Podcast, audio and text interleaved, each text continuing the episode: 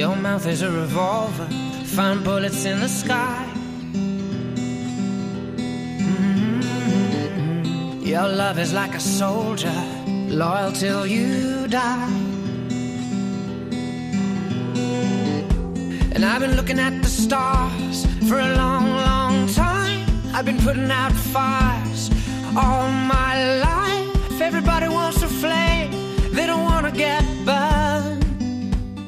Comienza Mirada de Apóstol, un programa dirigido por el padre Miguel Segura.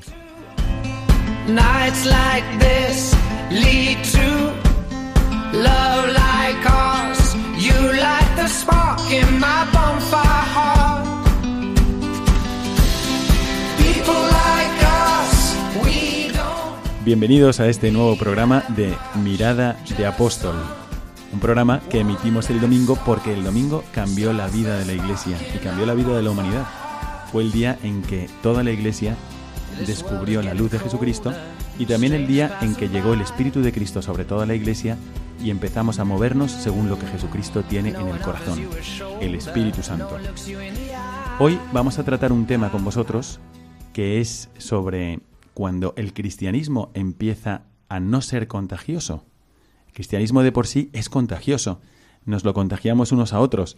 La ilusión por proclamar el amor de Jesucristo al mundo, por proclamar el amor de Dios al mundo, es contagioso. Cuando ves a alguien que es entusiasta, que está decidido a compartir las verdades que conoce, pues es contagioso. Pero ¿qué pasa cuando el cristianismo deja de serlo? ¿Y cómo podríamos nosotros seguir teniendo esa misma ilusión?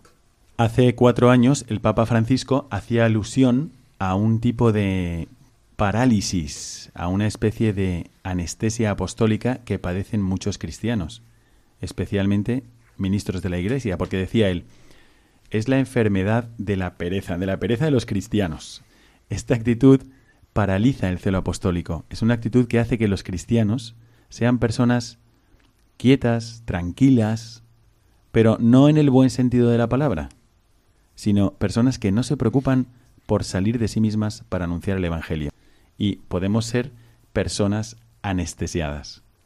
Hoy está con nosotros el padre Alexis Gatica. Muy buenas noches, padre. Buenas noches, Padre Miguel. También nos acompañan Juan Lora. Muy ¿Qué buenas noches, padre? Juan. Y Juan Paez. Buenas noches. Buenas noches. Os hemos llamado para hablar sobre esto. ¿Cómo podemos hacer que el cristianismo vuelva a ser contagioso? Quedaos con nosotros y comenzaremos nuestra tertulia sobre cómo hacer el cristianismo entusiasmante y contagioso.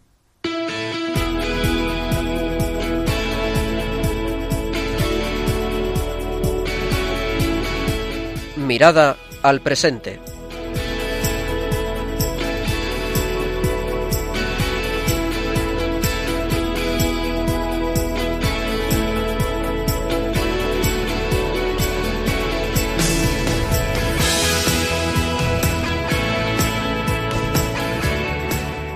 Comenzamos la primera parte de nuestro programa presentándoos a nuestros invitados. Ante todo está con nosotros el padre Alexis Iván Gatica Andrade. Muy buenas noches, padre Alexis. Buenas noches, Padre Miguel.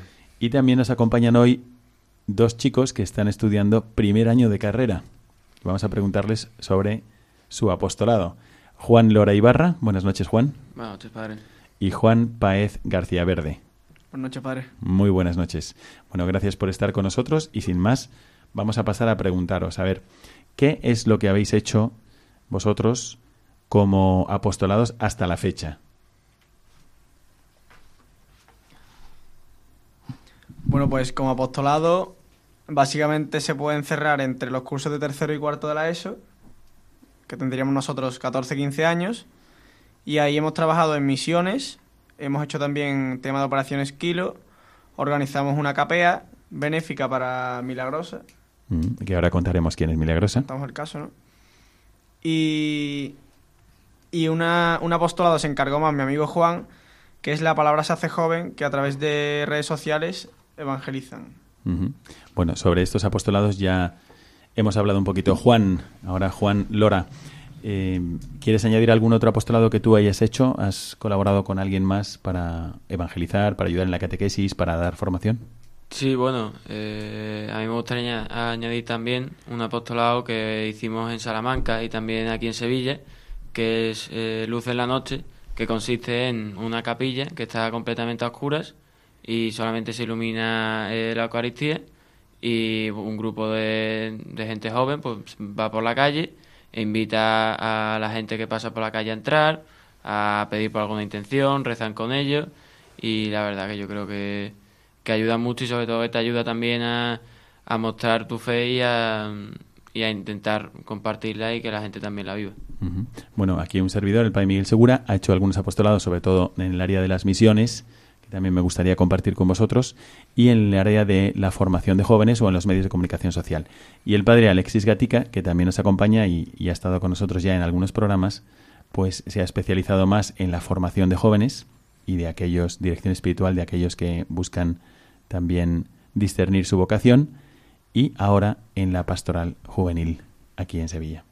Bueno, quisiera preguntaros, ¿dónde habéis hecho algunas de, algunos de estos apostolados? Juan, ¿dónde has hecho las misiones?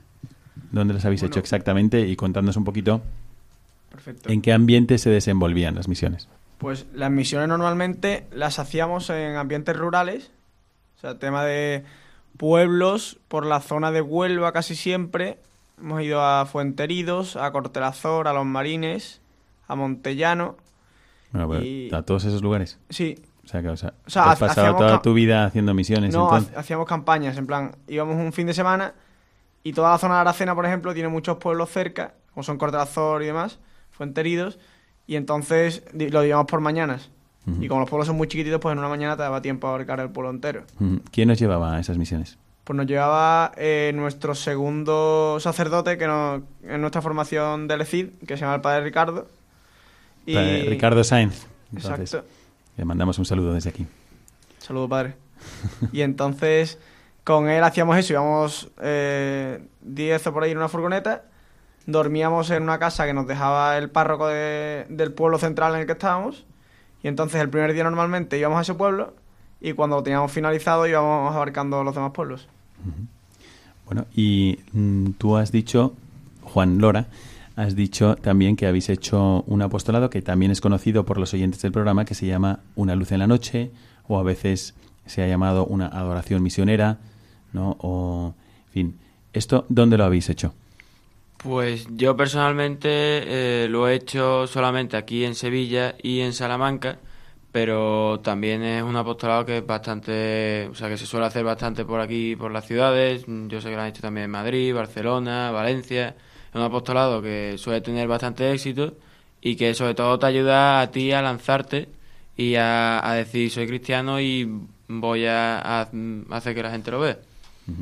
Bueno, también habéis mencionado un apostolado que se llama La palabra se hace joven. Lo hemos explicado ya bastantes veces, o bueno, varias veces desde este programa, porque es un apostolado muy interesante que mm, trata de acercar el Evangelio a los jóvenes, de jóvenes para jóvenes, de adolescentes incluso para adolescentes.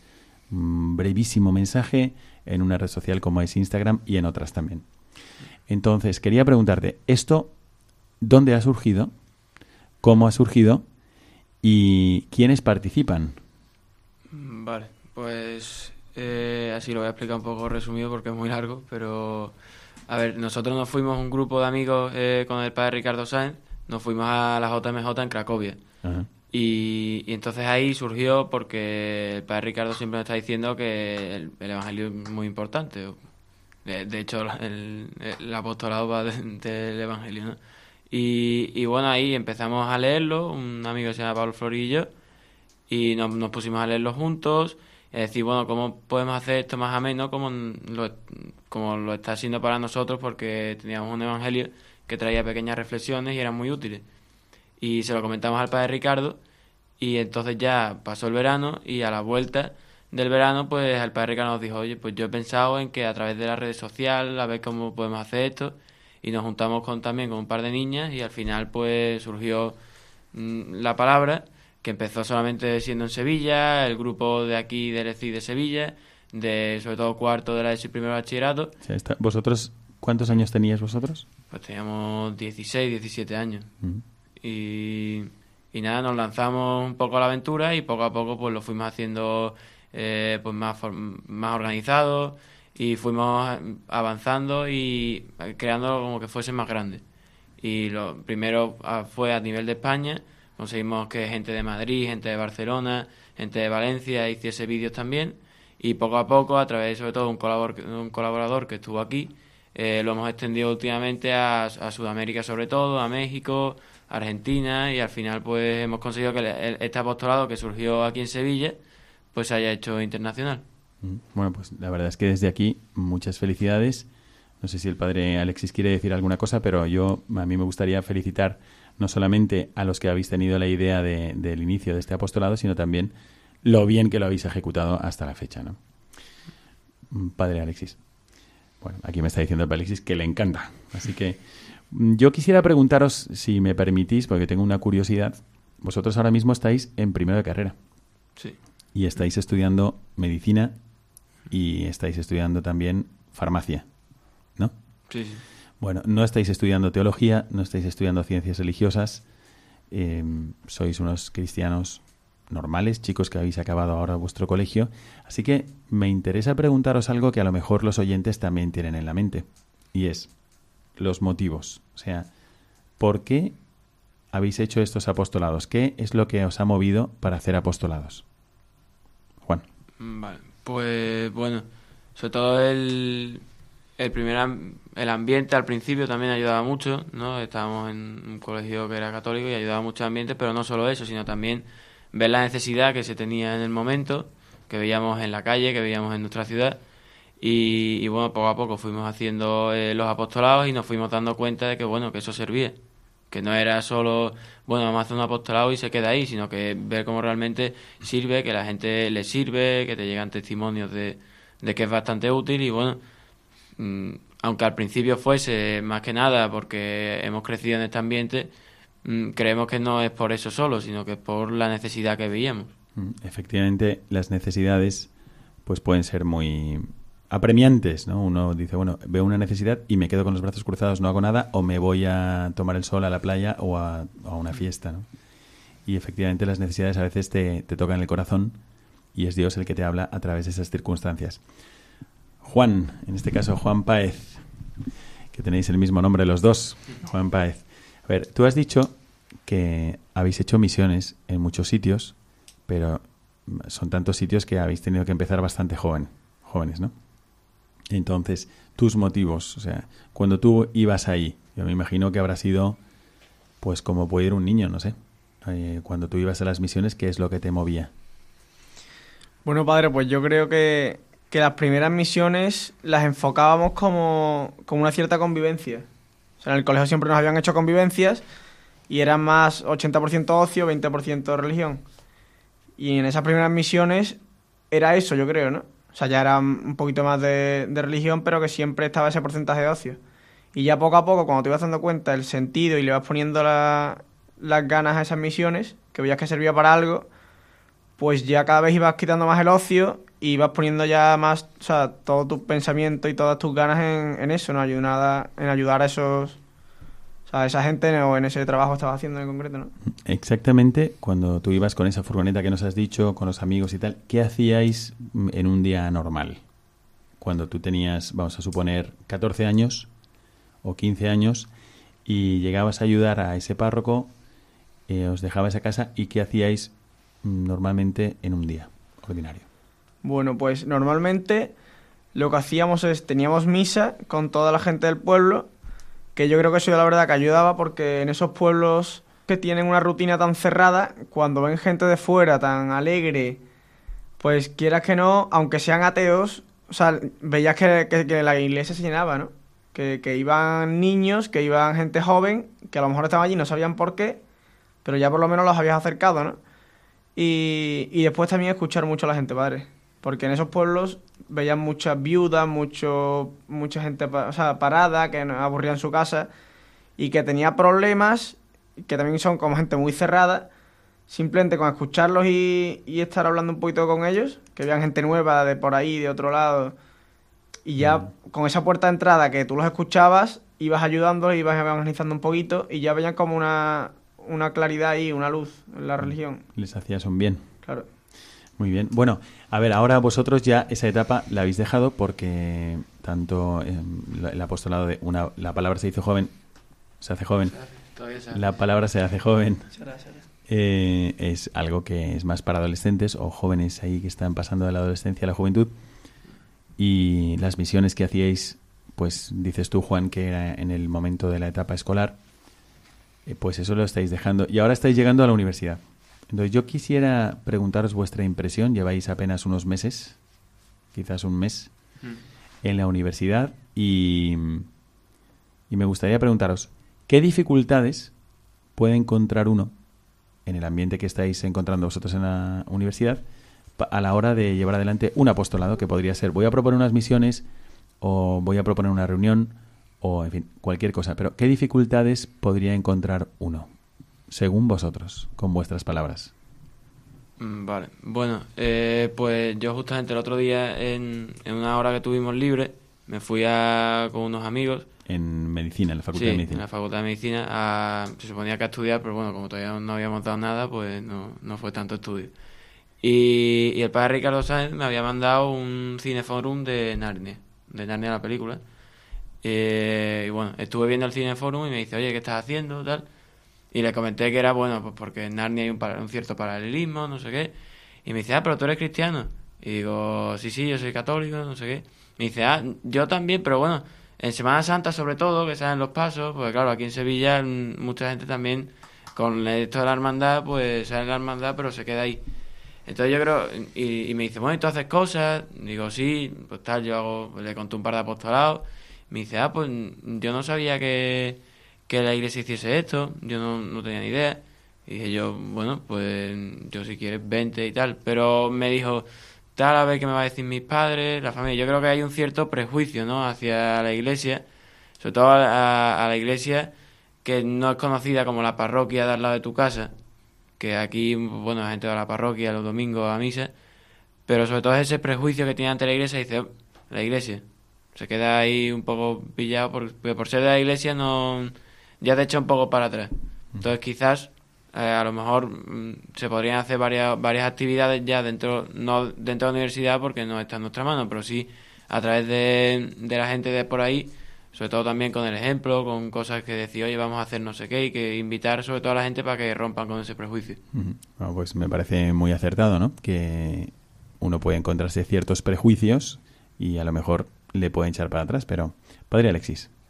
Bueno, yo, eh, yo que estudié en la universidad hace ya hace pocos años, que ya terminé mi carrera y todo, me daba cuenta al inicio que es un ambiente de mayor libertad. Uno en un colegio católico pues, vive, vive en una burbuja, donde todo estás protegido, donde tienes unas normas bastante establecidas, están tus padres que están cerca de ti. Pero cuando vas a la universidad pasas de, pues que serán mil alumnos a siete mil alumnos y donde es un ambiente de mayor libertad, mayor apertura también de, de, de cultura, de mente y demás. Entonces, uno ante ese, ese, ese, digamos, desafío, pues uno es cuando realmente uno comienza a tocar tierra y decir, bueno, ¿qué es lo que yo quiero hacer con mi vida? Y cuando se ponen en comparación tu vida con la vida de las demás personas. Y eso no es tan fácil de gestionarlo porque luego hay universidades que son pues más bien tolerantes con la fe, como hay universidades que son abiertamente contrarias a la fe. Ayer eh, me tocó la gracia de comer con un grupo de universitarios en una universidad y pues nos quedaban viendo todos, yo vestido de negro con otro sacerdote y que estábamos comiendo unas pizzas o no sé, tortillas ahí en el, en el campus y todos se nos quedaban viendo y bueno, pues, qué, qué, qué, qué raro es que ver sacerdotes comiendo con, con gente estudiantes, ¿no? Entonces, imagínate, por el mero hecho de comer ya das de, de hablar con las demás personas, ¿qué tanto más si tú vives tu fe de una manera abierta, diáfana e incluso pues es- eh, digamos de una manera explícita entonces sé que no es fácil pero bueno si uno está enamorado de su fe y uno sabe lo que quiere hacer con ella y estás realmente convencido es que no puedes no transmitir tu fe a las personas con las que te rodeas.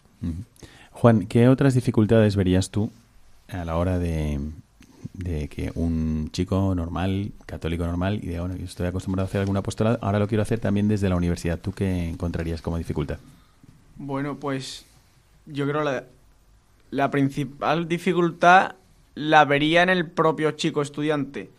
Porque sí es verdad que no todo el mundo tiene, o sea, ojalá fuera así, pero no todos los estudiantes tienen ese carisma de, de líder, porque hay que ser en, cierta parte hay que ser un poco líder y tener mucha personalidad para en vez de, como para incluirte dentro del grupo de la universidad, llevarte por la corriente y, y hacer lo que hacen los demás, que desgraciadamente la mayoría es, es contrario, como ha dicho el padre Alexis, a tú ser el que, el que rompe el camino y, ir intentando hacer cosas nuevas que, que pocos la hacen y eso, intentar hacer, o sea, innovar en ese sentido. Bueno, yo pienso que en el mundo universitario, que a veces es verdad, hay, hay tanta diferencia entre un ambiente y otro, entre norte, sur, este, oeste, arriba, abajo, pues no se puede juzgar de una forma general a las universidades, pero yo he visto como una gran oportunidad. O sea, yo mm, cuando pienso en una universidad y pienso en San Pablo, veo que se frotaría las manos y diría, bueno, aquí hay gente que quiere pensar, que quiere formarse y yo tengo un mensaje que comunicar.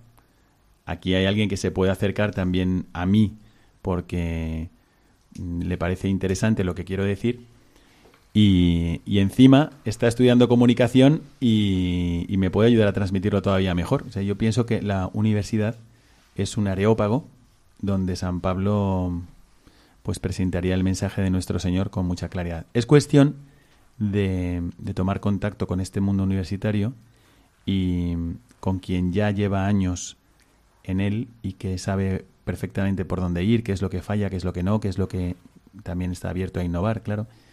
Pero es una grandísima oportunidad. Yo creo que no hay que llegar del colegio, si has tenido un la gracia de tener un- una formación católica buena, pues no hay que llegar con miedo a la universidad, al contrario, hay que llegar con unas grandísimas ganas de decir, yo voy a compartir lo que he recibido, claro que sí, como no, hay algunos que no han recibido nada, bueno, pues espero que yo pueda transmitirlo de alguna forma con mi palabra, mis acciones o mi ejemplo. Y si es posible de una manera organizada con mis amigos, pues tanto mejor. Así que bueno, yo quisiera terminar esta parte de nuestro programa haciéndoos otra pregunta. Tiene un poco que ver con la anterior, pero me parece interesante.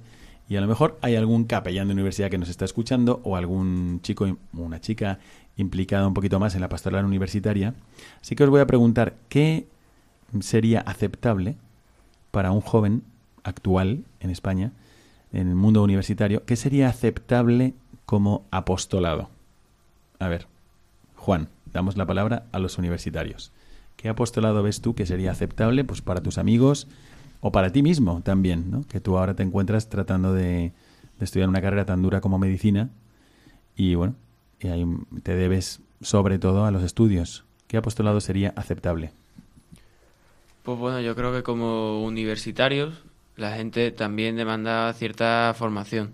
¿no? Si tú estás ya en la universidad es porque quieres aprender, ya bien sea medicina, bien sea la constitución en derecho, bien sea lo que sea. Entonces, eh, sobre todo la gente que se quiere formar, aunque a lo mejor tenga el prejuicio, como ya he dicho antes, de, de bueno, la iglesia, no sé qué, pero si tú le pones un tema del que la gente quiere estar informado, sea un tema a lo mejor un poco conflictivo y demás, y tú vas a dar una charla, vas a dar un...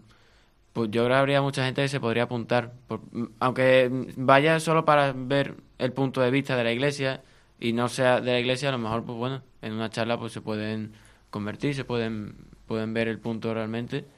Y, pero bueno, también hay muchos tipos de apostolado, hay gente que prefiere eso, hay gente que, que a lo mejor le viene bien, eh, pues quizás eh, pues a lo mejor organizar una fiesta para, para la integración, para que se entere un poco de, bueno, algunos, como aquí el Reino Christi, la sección, puede ser bueno una fiesta para que vean realmente cómo se divierten los cristianos en la fiesta, como que no somos gente rara, que nos lo pasamos igual de bien, o incluso mejor que, que el resto de las personas, y quizás con el ejemplo también pues se podría ayudar mucho. Mm. Bueno, estamos escuchando a Juan Paez y a Juan Lora eh, sobre su experiencia en el mundo universitario y también sobre esa, esa especie de, de impulso cristiano a hacer apostolado que puede ser contagioso. Y estamos viendo cómo podría ser contagioso. Mm, Padre Alexis, le pido por favor que nos recuerde el número de WhatsApp donde podéis interactuar con el programa. Podéis mandaros, mandarnos vuestros comentarios, y decir yo estoy de acuerdo con eso que han dicho, o yo creo que en la universidad se podría evangelizar así, o a mí me parece que el cristianismo puede ser más contagioso, sí, y poned vuestros comentarios. Padre Alexis. Claro que sí. El número es el 675-165-184. Repito, es el 675-165-184. Muy bien. Y seguimos con esta misma pregunta. ¿Qué sería aceptable como apostolado para un universitario? Juan. ¿Tú qué crees que le vendría bien a tus amigos? O que si tú dices, vamos a hacer esto, se apuntarían, o vamos a hacer esto otro, y dirían no. Bueno, padre, pues pensando en amigos, o sea, si, si vemos esos amigos de la burbuja, como ha dicho el padre Alexis, yo creo que algo que podría ser beneficioso sería un retiro espiritual. O sea, ya un retiro espiritual serio. Bueno, hay retiros espirituales que todos conocemos y que están teniendo mucho éxito entre los jóvenes que se apuntan y se llenan enseguida. Hay gente que efectivamente sí quiere algo espiritual, es verdad. ¿Qué más? Exacto. Y después, en el tema de la universidad, ya con, con mucha gente desconocida, eh, pues plantearía algo como lo que ha dicho mi compañero Juan, algo que no tenga que ver directamente con la religión, este conjunto de actividades y de, y de formación que, que les puede hacer mucho bien, ¿no? ¿Y vosotros realmente pensáis que es compatible el apostolado con el estudio de la carrera? O sea, ¿o es un sueño que no se puede realizar? No, sí, sí, claro. Organizándose todo se puede, ¿no? Pero sí, al final es eso. Te organizas y al final, yo me acuerdo de una profesora que tuve que siempre decía que si tú le das un trocito de tu tiempo a Dios, Él te lo va a multiplicar. Entonces, al final, mmm, dándole, pues bueno, al final nosotros nos reunimos una hora a la semana. Con una hora a la semana te da tiempo más que de sobra para estudiarte todos los temas que hay de, de medicina, anatomía y de todo lo que sea. Muy bien. Bueno, genial por el optimismo, por las ganas y por la actitud. Muchísimas gracias. Que, muchas gracias al padre Alexis Iván Gatica Andrade. Gracias, padre. Gracias. También gracias por esta aportación, última aportación y las otras que has hecho. Juan Lora Ibarra. Muchas gracias, Juan. Gracias a usted, padre. Y también gracias, Juan Páez García Verde, por tu aportación y por tu presencia aquí. Gracias, padre, un placer. Bueno, quedaos con nosotros porque ahora vamos a dirigir nuestra mirada hacia esa realidad tan luminosa, pero que a veces consultamos tan poco, que nos estimula, nos anima y nos impulsa también el apostolado, que es el magisterio de la Iglesia.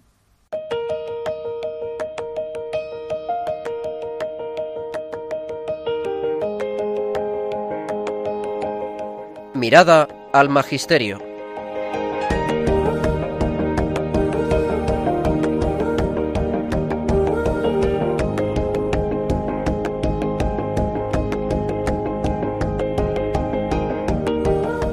Para esta parte del programa, donde vamos a beber en la fuente del magisterio, hemos elegido algunos textos de la Redemptoris Missio.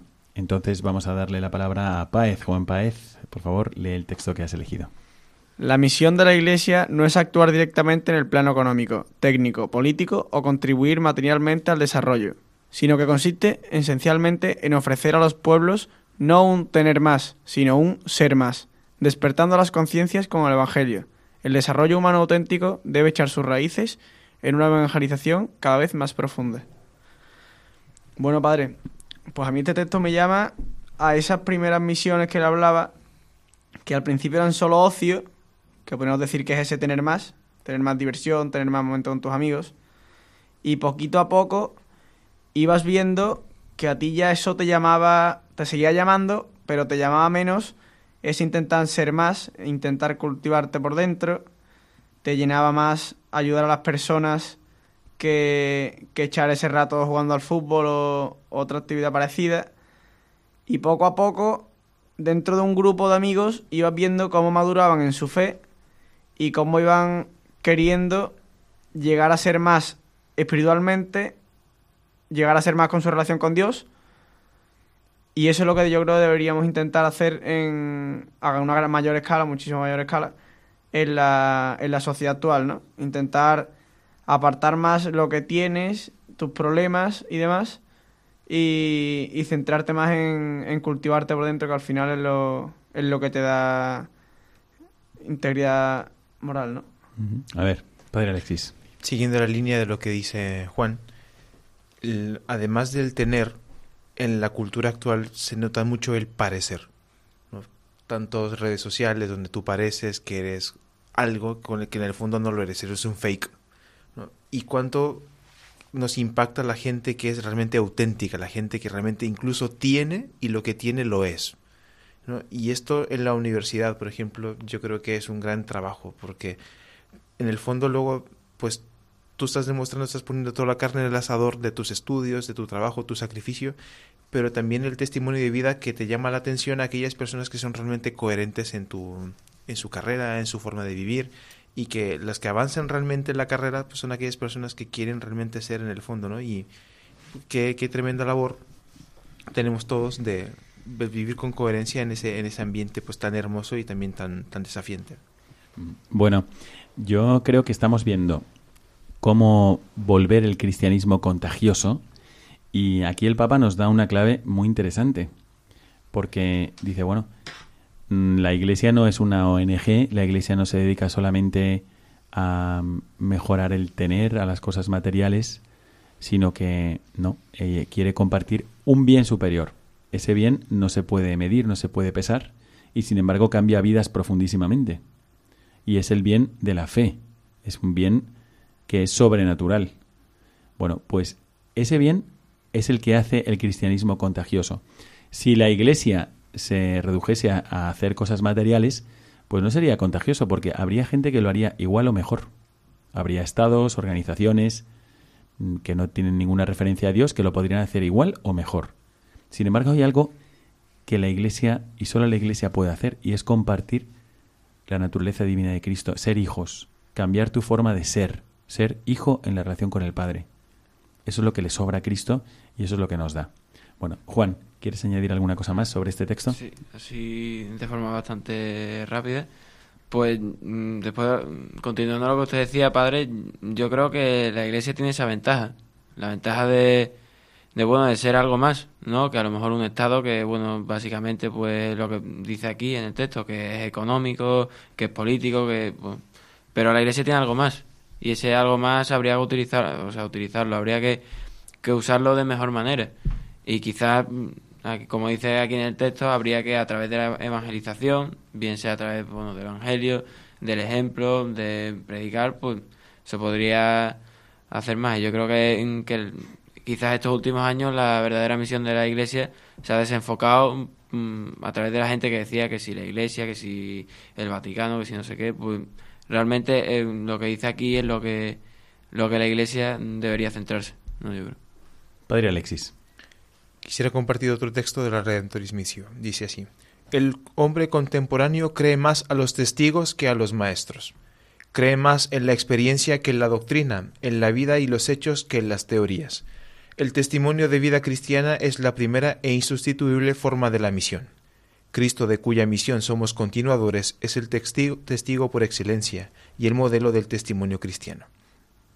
A este respecto, me gustaría pues simplemente comentar algo que me llama muchísimo la atención y es que nosotros estamos hartos de doctrinas y de teorías y de personas que te cuenten las cosas. A ti lo que te llama y a mí lo que me llama poderosamente la atención es alguien que vibra, vive, siente y, y te comparte eso que, que está viviendo, ¿no? Y, y qué importante es para, al menos para mí, que también tengo la tarea no solamente de ser maestro, sino también de ser testigo. O sea, es que las personas, tú convences a una persona con la forma de vivir. Y, y, qué, y qué difícil porque uno a veces cuando uno habla te tachan de ser pues un, ah, eso es una teoría más, ¿no? Y, y te ponen como, las, las cosas que dices las comparan como si fuera entre una Coca-Cola y una Pepsi. Y creo que no, el mensaje que nosotros tenemos es un, son palabras de vida eterna, no son palabras, no, son, no es un libro más, la religión católica no es la religión del libro, es, una, es un mensaje de vida que cambia la vida de las personas y que se traduce en una vida concreta. Bueno, tenemos que ir cerrando esta segunda parte de nuestro programa, de esta mirada al magisterio, siempre es rica y nos sugiere muchas cosas. En este caso, pues para reflexionar sobre qué es lo que hace al cristianismo contagioso y por qué el cristianismo deja de ser contagioso. A lo mejor hay algunas ideas que nos pueden ayudar. El apóstol no puede llevar una vida inactiva, sino que si uno se fija en San Pablo, pues lo que tenía era, era un fuego abrasador de Dios y, no se esforzaba, no se esforzaba por controlarlo, ¿no? Un hombre de fe débil pues va a confiar más en el control humano que, que en la asistencia y en la guía experta de Dios, ¿no? Y San Pablo lo que hacía era esto. San Pablo se dejaba llevar de Dios y transmitía con una gran fuerza su cristianismo. No trataba de justificar su acción apostólica diciendo yo es que además voy a aportar esto, voy a arreglar las necesidades materiales de la gente, sino que lo que comunicaba era ese don sobrenatural de su amor a Dios. Entonces, bueno, vamos a pedir esto también para todos los oyentes del programa y para nosotros, para que podamos mm, volver a hacer el cristianismo todavía más contagioso. Quedaos con nosotros porque ahora viene una última parte del programa donde, como siempre, vamos a mirar hacia adelante y a ver qué es lo que nosotros podríamos hacer para hacer nuestro cristianismo más contagioso.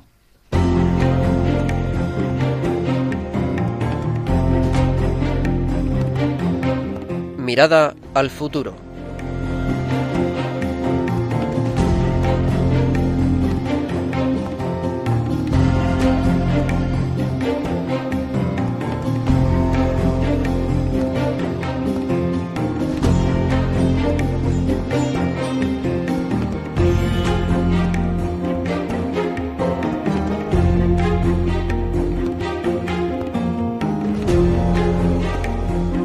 Empezamos la última parte de nuestro programa y nos preguntamos, también nos preguntamos a vosotros, ¿cómo podemos hacer para que el Evangelio no parezca descafeinado en nuestras vidas?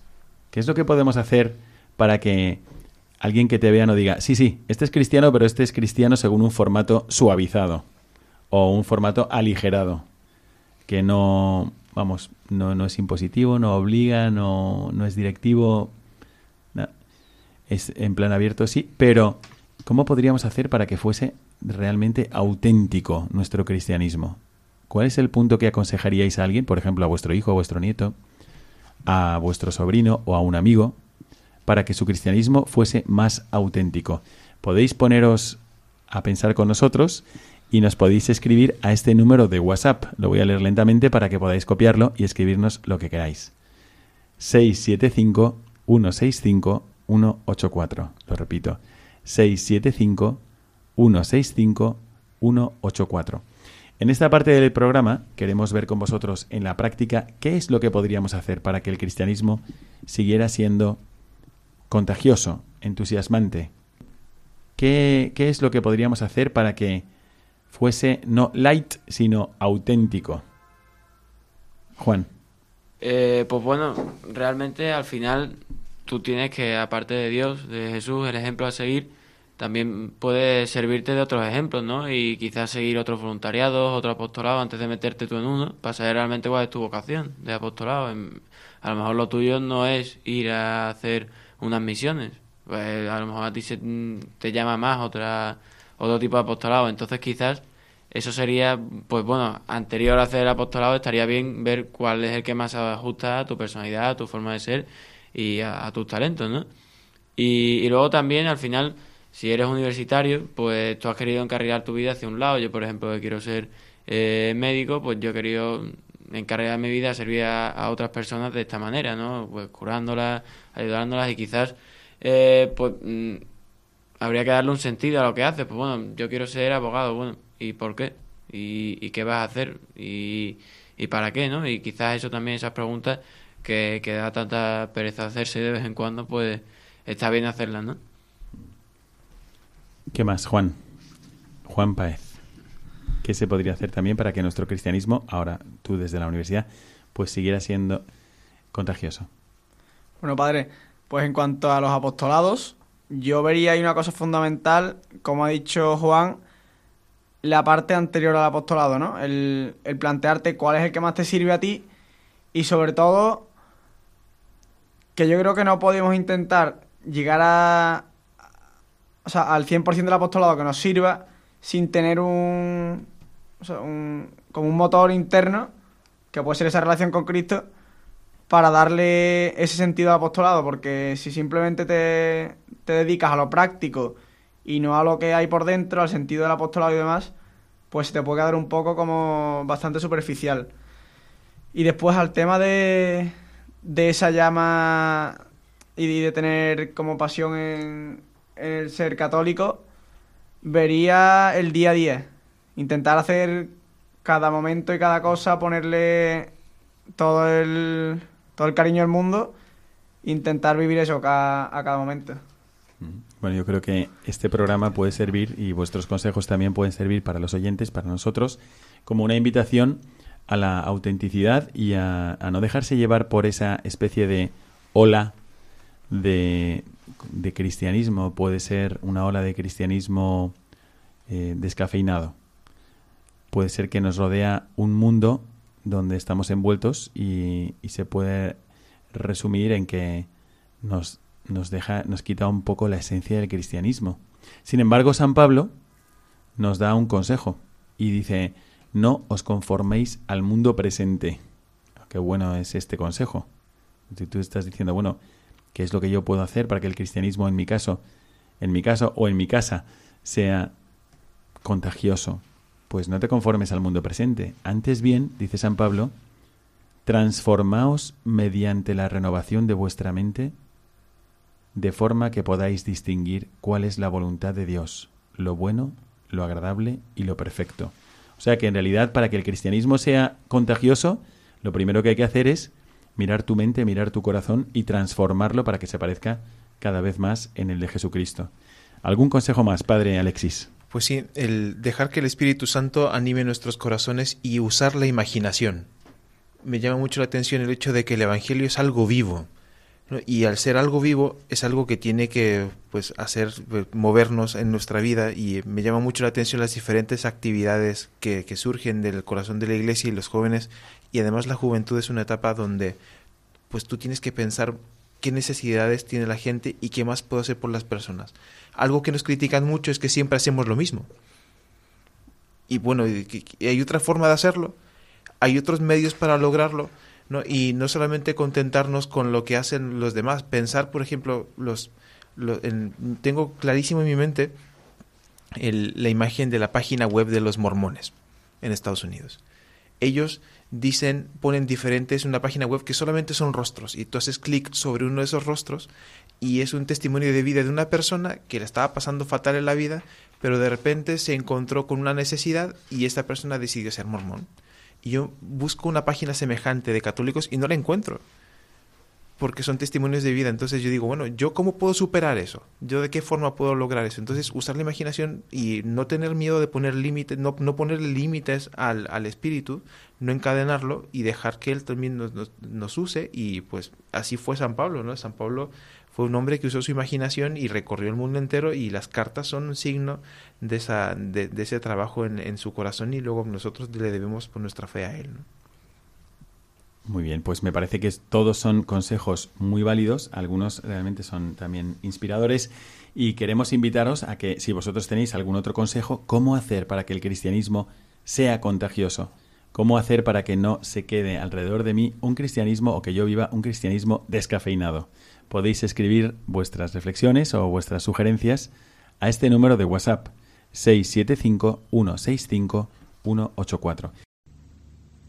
Bueno, y antes de terminar nuestro programa, eh, hemos preparado una sorpresa desde la redacción. Como recordaréis, el programa anterior fue el 7 de octubre y recordamos que es el mes del Rosario y que el Santo Padre, el Papa Francisco, ha pedido que recemos el Rosario cada día por la unidad de la Iglesia.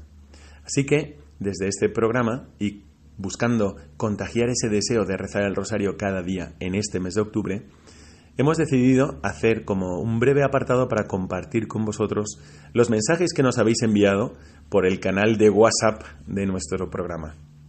Así que vamos a leeros algunas aportaciones, aportaciones de vosotros, queridísimos oyentes, a los que aprovechamos para mandaros un cordial saludo. Así que vamos a leer primero un mensaje que nos envía María Jesús Lora. Dice así, es muy bonito. El rosario es lo que mi madre me decía de pequeña, que lo rezaba con ella. Cada Ave María es una flor para nuestra madre. Y los misterios son la historia de la segunda persona de la Santísima Trinidad que se hizo hombre. Nació y vivió como nosotros. Y en los misterios del rosario se resumen los acontecimientos más importantes de Jesucristo, y está su madre junto a él. Así que el rosario es el oficio divino de la Virgen. Une a María con Jesús y a Jesús con María. Es la oración de los pobres. Muchísimas gracias, María Jesús. Qué bonito lo que has dicho y qué verdadero. También hemos recibido otro mensaje, en esta ocasión es un mensaje anónimo, pero bueno, si nos estás escuchando, muchas gracias por haberlo enviado. Dice así, el rosario, pues no suelo hacerlo mucho. Hay veces que me da pereza, pero sabiendo que el Santo Padre nos lo ha pedido, haré todo lo posible para hacerlo. Bueno, pues te animamos a que efectivamente sea así, porque el rosario es siempre una cadena de gracias, una colección de luces, una cascada de amor que vemos que viene de parte de Dios hacia nosotros a través de María. Tenemos otro mensaje también anónimo que dice lo siguiente. La oración y la contemplación de los misterios de la salvación nos ayuda siempre y la Virgen también nos acompaña siempre. Así dices sobre el rosario.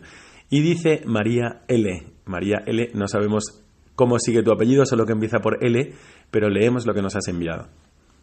El rosario para mí es la oración que rezo cada día de camino al trabajo. Voy dejando Ave Marías para los que me encuentro en el camino. Mira qué bien, por eso decíamos antes que el rosario es también rezar los unos por los otros. Y nos dice Mercedes, para mí es repasar la vida de la Virgen y de Jesús en los misterios. Qué conciso y qué verdadero.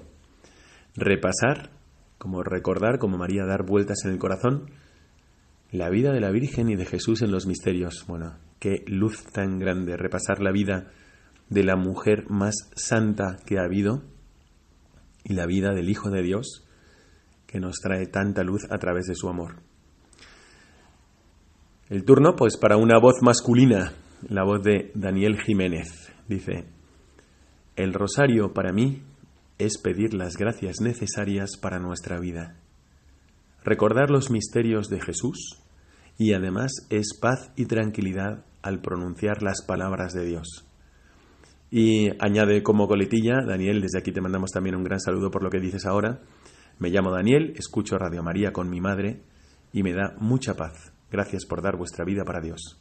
Bueno, pues, Daniel, Gracias a ti por tomarte este tiempo de escribirnos estas letras tan motivadoras y que te agradecemos de todo corazón.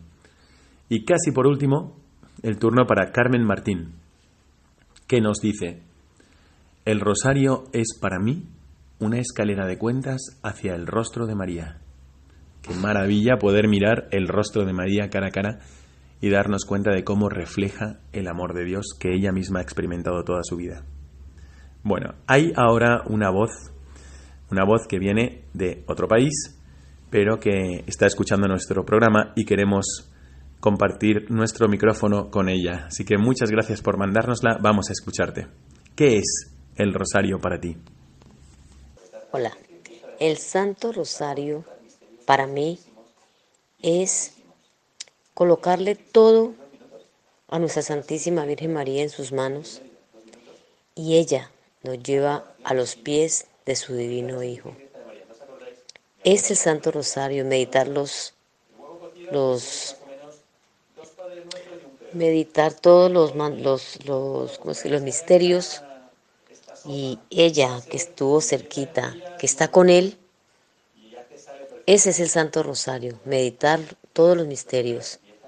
Y es orar unos por otros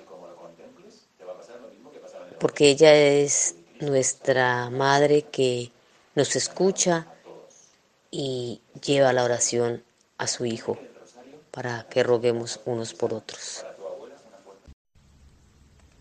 Bueno, pues muchísimas gracias por haber compartido con nosotros vuestras experiencias, vuestras luces, vuestra forma de rezar el rosario. Muchas gracias por vuestro tiempo y por querer interactuar con el programa para que todos nos convirtamos todavía más en apóstoles enamorados de Cristo a través de la Virgen. Y a nosotros no nos queda más que alentaros a seguir rezando el rosario en lo que queda de este mes. Así que muchísimo ánimo y adelante.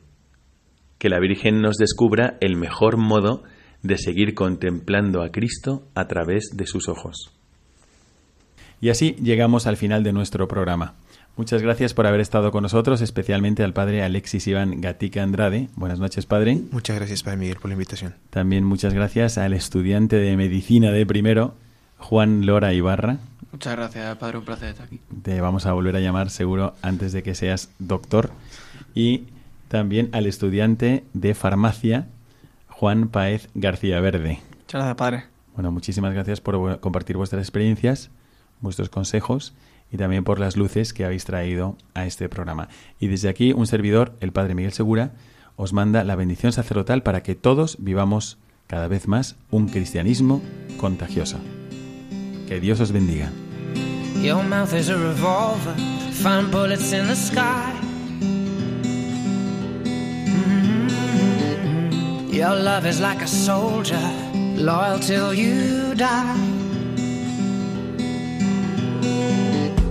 And I've been looking at the stars for a long, long time. I've been putting out fires all my life. Everybody wants a flame, they don't want to get burned. Acaban de escuchar el programa Mirada de Apóstol, dirigido por el padre Miguel Segura. Two nights like this